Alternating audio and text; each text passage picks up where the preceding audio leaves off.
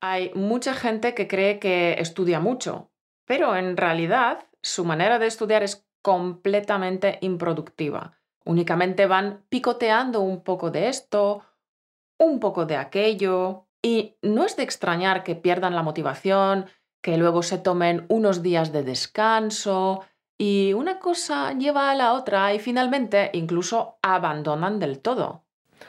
Entonces, ¿qué propones? ¿Cuál es el camino que escoges para progresar hacia la fluidez? Si alguien desea hablar un idioma con fluidez, lo importante no es tanto qué estudias, sino cómo estudias.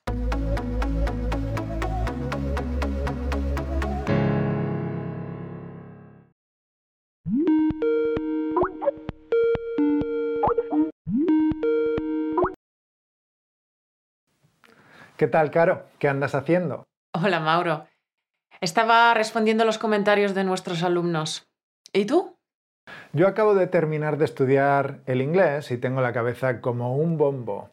Y lo peor de todo, ¿sabes qué es? No, ¿el qué? Que llevo varios días dedicando bastante tiempo al inglés, pero no siento ningún progreso. No siento que haya avanzado ni jota, ni lo más mínimo, nada. Bueno, bueno, no exageres. Primero, el aprendizaje de idiomas es como una cebolla. Va por capas. Primero construyes una capa, encima le añades otra y luego otra.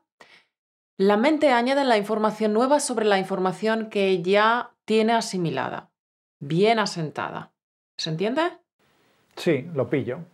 Entonces, ver el progreso requiere un poco de tiempo y paciencia.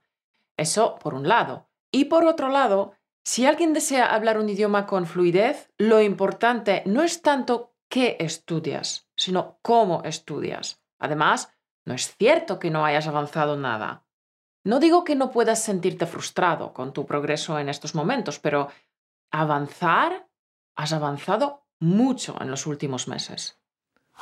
Antes de proseguir con la conversación, fíjate en las estructuras de subjuntivo que han aparecido en este primer minuto de nuestra conversación.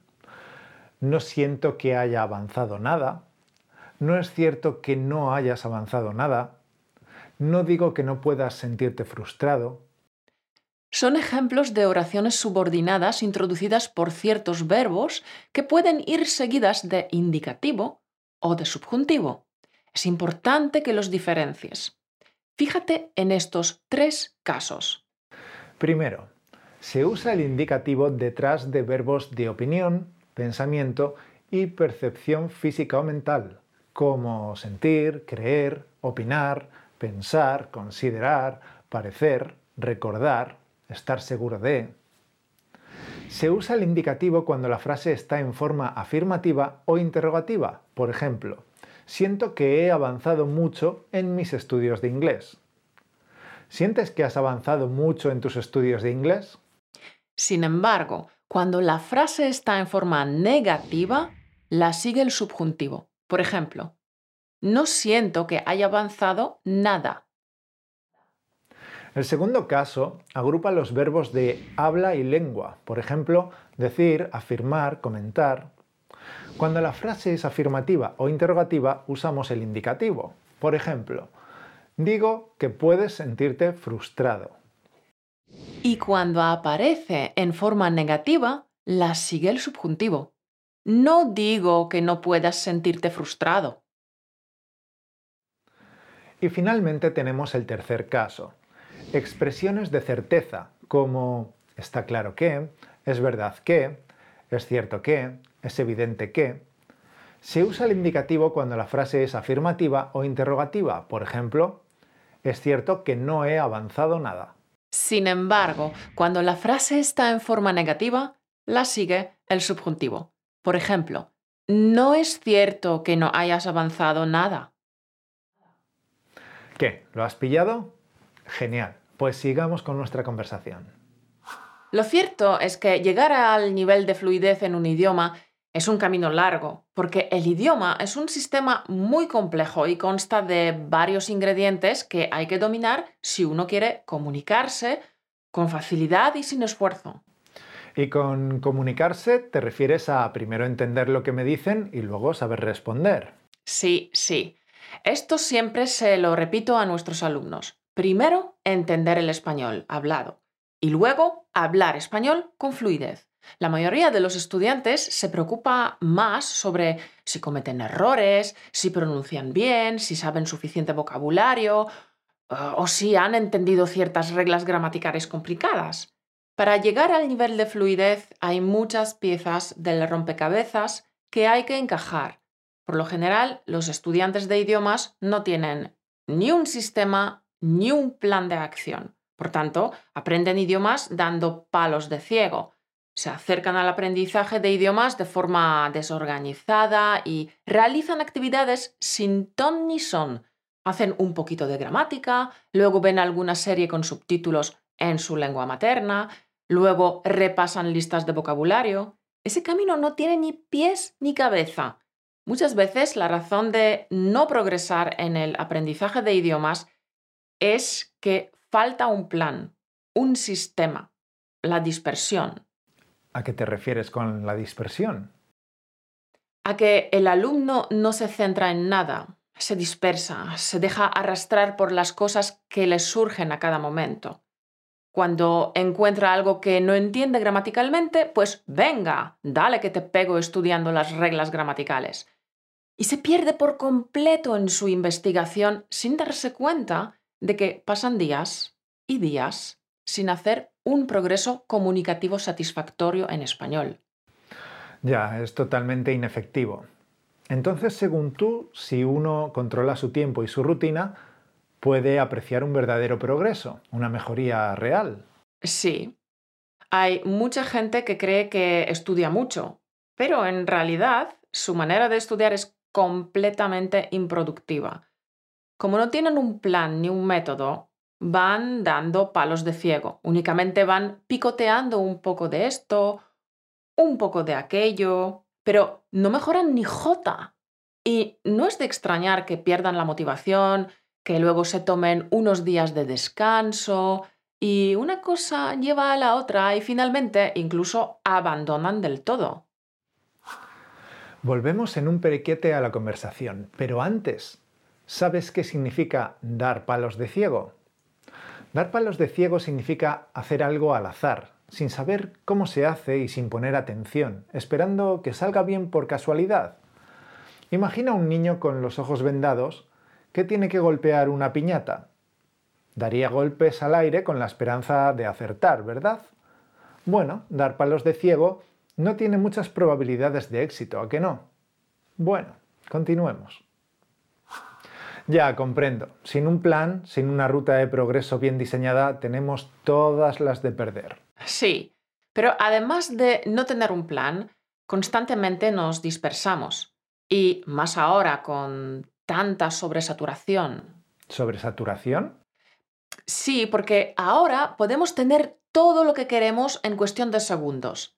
Y esto significa que nuestras mentes están demasiado cargadas sobresaturadas con todas las opciones que hay a nuestro alrededor. Ah, sí, sí, he leído sobre este fenómeno. De hecho, creo que lo llamaban fatiga de decisión. Es el gran reto de nuestra era. El exceso de opciones supone un tremendo desgaste para la mente. Hay miles de canales de televisión disponibles, millones de vídeos en YouTube. Puedes escuchar cualquier canción que se te antoje con un solo clic. Cualquier capricho lo puedes tener en cuestión de un clic. Y en cuanto a la comida, vas al supermercado y tienes como 50 tipos diferentes de patatas fritas, de salsas para pasta, de sabores de helados. Y con tantas opciones no sabemos qué escoger. O peor, saltamos de una opción a otra cambiando de opinión en cuestión de segundos. Sí, sí, a eso me refería. Yo, por ejemplo, Siempre que salgo del supermercado estoy extenuada. Hay demasiada variedad y francamente me agota. Después de la compra estoy hecha polvo. Ya, y con el aprendizaje de idiomas ocurre lo mismo, ¿no? Sí. Primero, un idioma de por sí es un sistema complejo y la mayoría de los estudiantes no saben ni por dónde empezar, ni cómo proceder para alcanzar la fluidez. Por otro lado, hay una cantidad ingente de materiales, de cursos, vídeos, audios, libros, podcasts. Mira, no tener elección es malo, pero tener demasiadas opciones es incluso peor, porque al final nos estancamos.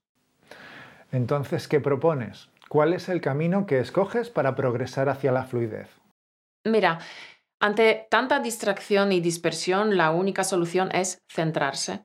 No queda otra. Uno se debe enfocar en una sola cosa, trabajarla, dominarla y asimilarla antes de pasar al siguiente tema.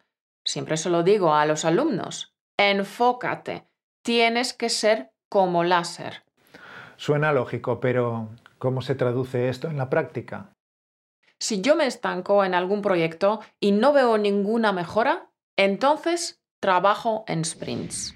¿Sprints? ¿Pero no se dice que el idioma no es un sprint sino una maratón? sí, llegar a hablar un idioma con fluidez es un camino largo, es un maratón. Pero cuando hablo de trabajar en sprints, me refiero a otra cosa. Me refiero a dividir el material que tienes que aprender en partes manejables. Hay que dividir un tema grande en pequeñas partes para trabajarlas con total enfoque y dedicación durante dos semanas. ¿Y durante estas dos semanas hay que centrarse solo en esta pequeña parte? Sí. De esta manera puedes observar que estás haciendo un progreso satisfactorio, que hay una progresión, un, un perfeccionamiento de verdad. Claro, si te centras solo en una cosa, la mejoría debe de apreciarse. Además de, de ver un progreso real, a nivel psicológico, trabajar en sprints es maravilloso, porque experimentar una clara progresión te carga las pilas en vez de sentirte disperso y perdido. Cuando uno estudia caóticamente, sin ton ni son, sin pies ni cabeza, sin un plan de acción claro y bien definido, es horroroso. Y si después de un mes de estudio desorganizado echas la vista atrás y revisas tu lista de lo que querías aprender, parece que no has aprendido nada, ni J, que no has progresado ni un ápice. Eso es devastador. Y que lo digas. Vale, entonces un sprint es un periodo de dos semanas durante el cual estudias una única cosa hasta dominarla, lo que implica dejar de lado todo lo demás. ¿Correcto? Pero esto a la larga no nos perjudica. Es decir, si solo te centras en una cosa y las otras, que son muchas, ni las tocas, ¿de verdad lo recomiendas? Además, hacer una sola cosa durante dos semanas no resulta aburrido. ¿Qué va? Para mí, dos semanas es un tiempo ideal para avanzar significativamente en el tema, sin llegar a aburrirme, porque lo trato desde mm, diferentes ángulos, empleo diferentes técnicas. Ajá. ¿Puedes dar algún ejemplo concreto? ¿Qué se puede hacer en un sprint? Sí, mira, puedes por ejemplo centrarte en el subjuntivo, o en la distinción entre por y para, o en las frases condicionales con sí, mm, tiempos pasados, mejorar tu expresión escrita, mejorar tu comprensión auditiva. En cuanto al lenguaje hablado, podrías, por ejemplo, trabajar los marcadores. Hay un sinfín de posibilidades. Entiendo. Vale, entonces si tomamos como ejemplo el tema de dominar los tiempos pasados, eso de que lo atacas desde diferentes ángulos, ¿qué significa? ¿A qué te refieres? Me refiero a que hagas diferentes actividades. Por ejemplo, escribir en tu cuaderno desastre durante 15 minutos lo que hiciste el día anterior. Luego puedes coger un libro y leer fijándote en el uso de los tiempos pasados. Te recomendaría practicar con los ejercicios de alto impacto, con las multihistorias que trabajan los tiempos pasados, jugar al juego de preguntas y respuestas, practicar con el activador de fluidez, contando, quizás, lo que escribiste antes en tu cuaderno desastre.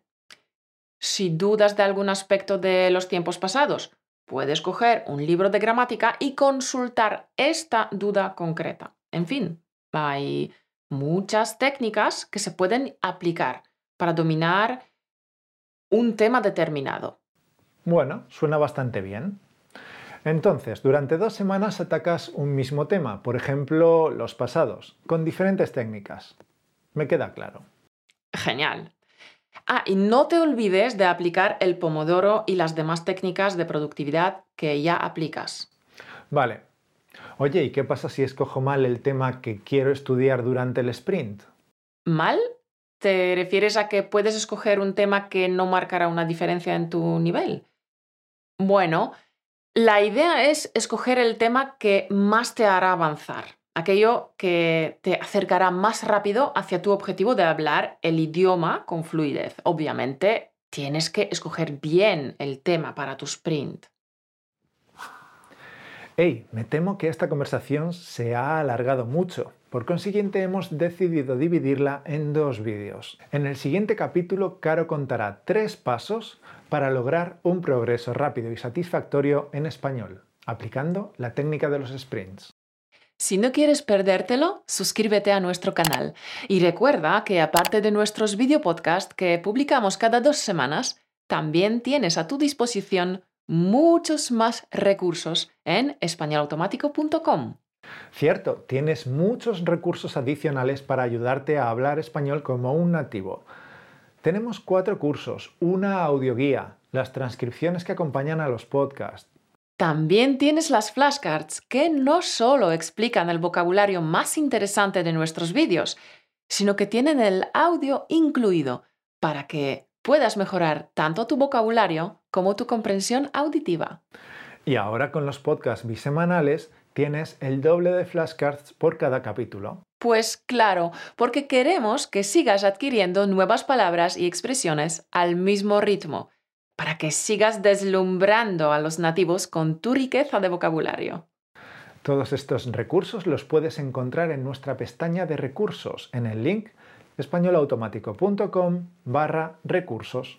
Tesoro, guarda la pestaña de los recursos en tus favoritos porque es la página donde debes acudir para estar al tanto de las novedades que se están cociendo en español automático. Y hablando de novedades, tengo que decir que estoy contento con el progreso que estamos haciendo con nuestro nuevo proyecto.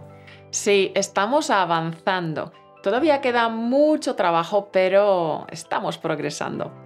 Es un proyecto enorme, pero creemos que te va a encantar y sobre todo que te va a ayudar un montón a pasar del estado pasivo de entender español al estado activo de hablarlo con facilidad y sin esfuerzo. Cierto. Iremos informándote sobre cómo progresa este gran proyecto.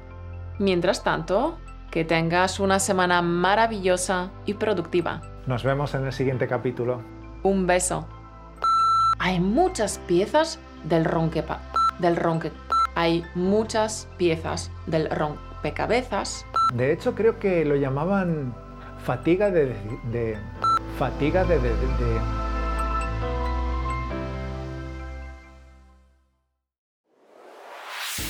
Gracias por escucharnos. Únete a la conversación en españolautomático.com o busca español automático en iTunes.